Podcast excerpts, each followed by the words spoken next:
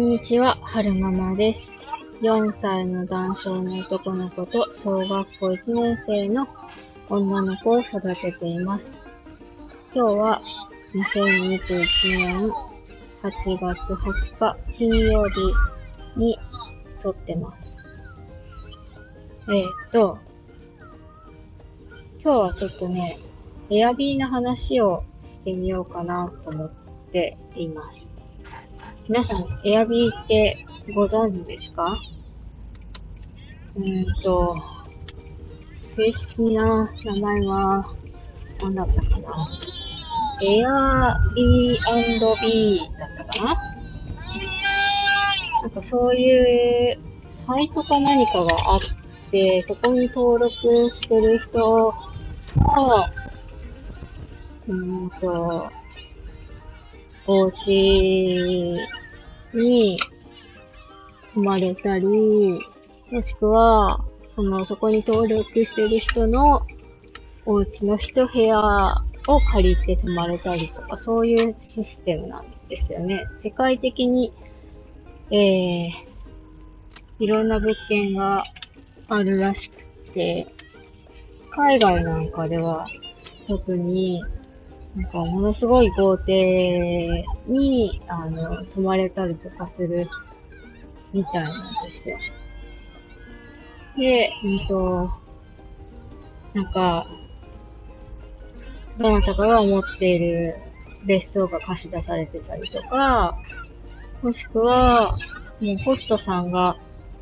うんと、住ま、住まわれ、住んでいるお家のお部屋の近くを借りて、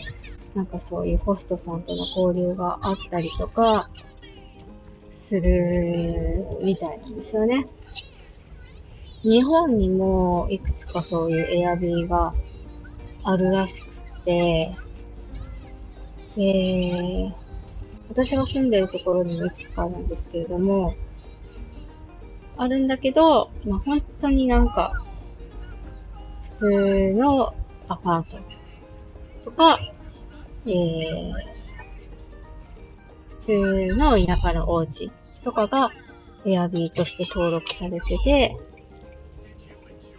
うん、なんだろうな。私としては、私としては、なんかおしゃれな、えー、お家に泊まってみたいなって思う希望が、願望があるので、ちょっと残念だなと思ってるんですけれども、なんか、エアビーだけじゃなくて、最近そういう一棟貸しみたいなの結構流行ってますよね。神奈川の方だと、ザ・ハウスだったかな。あの、海沿い、海の見えるところに、その、一棟建ってるお家があって、それを貸し切りで借りれるんですよね。で、金額も、確かね、確か、確か私の記憶で、うろ覚えの記憶だと、えー、一人いくらとかじゃなくて、一頭いくらとかで割ってけ、ん？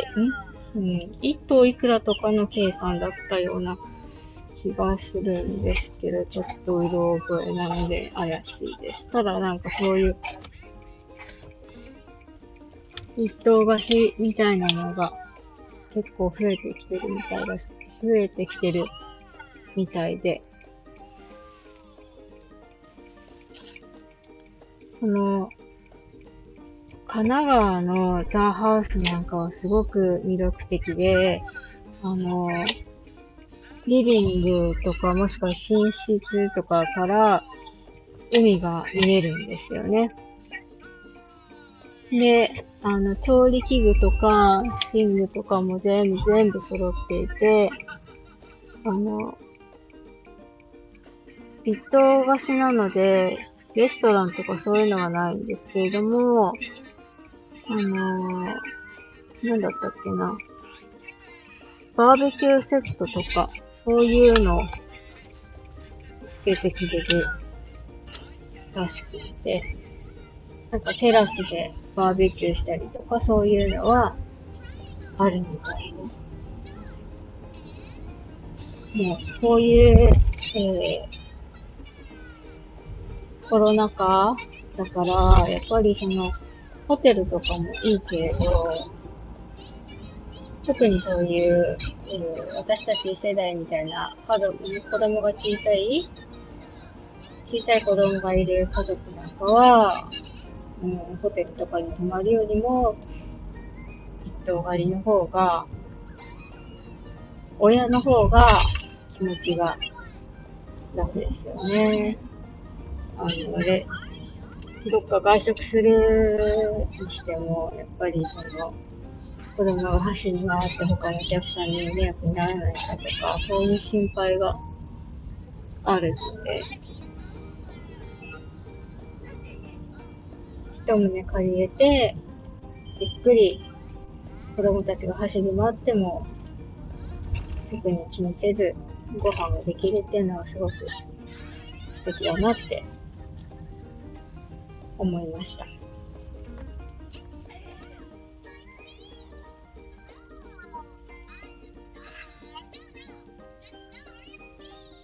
今日のところはここまで最後までお聴きくださいましてありがとうございました。それではまた。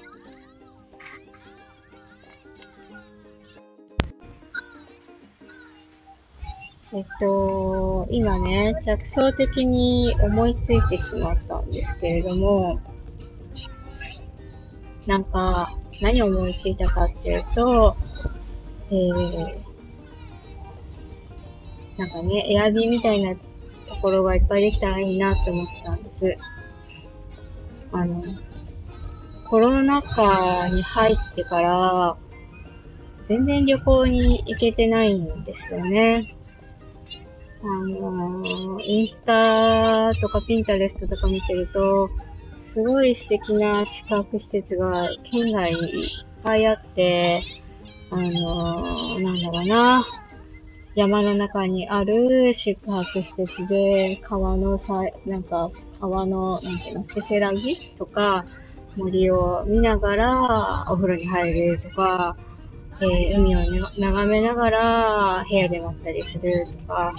そういう素敵なね、宿泊施設がいっぱいあって行きたいな行きたいな自分地元にないなって思ってたんですよね。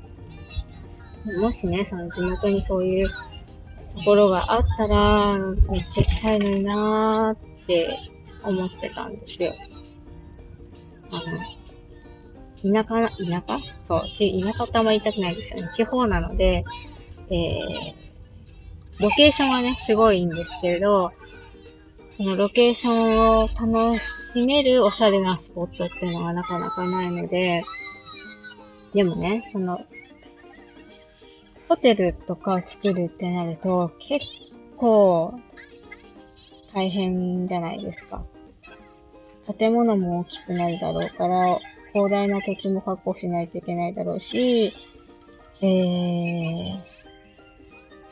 飲食を提供するってなると、そういうスタッフも用意しないといけないじゃないですか。料理ができる人とか。で衛生面も考えないといけないし、清掃スタッフとか、あとはそのフロントのスタッフとか、いろんな、いろんな人材用意しなきゃいけないと思うんですけれども、エアビーみたいなとこだったら、そんなに人準備なしなくてもいけそうだなって今思っちゃったんですよね。例えば、海が見える。そう、私がね、住んでる地域って、海沿いが結構、あの、崖っぷちっていうのかな。うん、結構ね、崖っぽくなってるんですよね。だから、ちょっと小高いところから、海が見えるですよ。で、そこがね、その、家とか作ってもいい土地なのかちょっとよくわかんないんですけれども、妄想としてね、そういうところに、なんかそういう素敵なエアビーみたいな一棟、お家を建てて、で、そこに泊まってもらうみたいな、そういうのもすごい素敵だなって思ったんですよね。リビングから海が見えるとか、寝室から海が見えるとか、なんかリビング自体にバルコニーからの海が見えるみたいな。とか。で、食事は、おのおので用意してもらうか、希望があれば、こっちでバーベキューセット用意するとか、もしくは、ちょっとその、その日の夜と明日の朝の分だけ冷蔵庫の中に用意して、調理は各自でやってね、みたいな。そういう感じにして、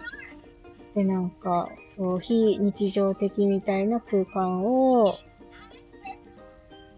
その、建物の中に、えー、作るみたいな、そういうのもなんか、いいかなーなっていうのは着想、着想的に思いましたね。なんか良くないですか？うんと、バルコニーからは海が見えて、そこに、うん、テーブルとか椅子とかがあって、そこでバーベキューしながら、えー、日本海側なので、うんと、サンセットっていうのを夕日が沈むのを見ながらバーベキューするみたいな。で、花火したりとか。で、バルコニーの横にはプールがついてて、えー、夏にはプールもできるよ、みたいな。とか。良くないですか？結構こういうの。なんか妄想してて楽しいなぁなんて思ってきちゃったんですけど。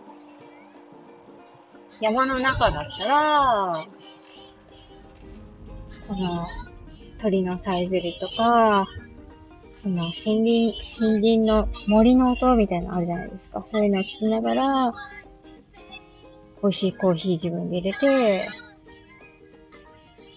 うーん、焼きたてのパンなんかもあるといいかな。でもレストランが併設してないから、うんと、ホームベーカリーをその中に置いといて、各自で作ってね、みたいな。ホームベーカリーだっけ？あの、自動でパンが焼ける機械あるじゃないですか。それでお客さんに作ってもらって、焼きたてのパンを、焼きたてのパンと美味しいコーヒーを、外でいただくみたいな。そういうのいいなぁ、なんて、ぜひ思っちゃいましたね。そう、他のお客さんがいないから、完全なプライベート空間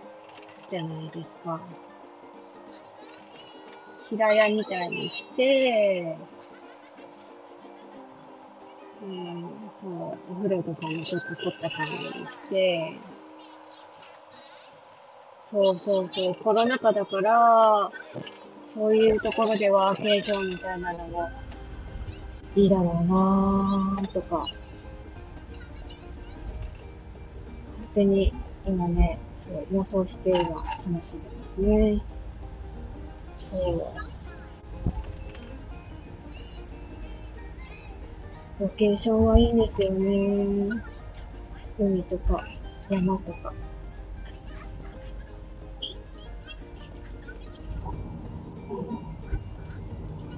そう、値段的に着想な、着想で思いついたことを、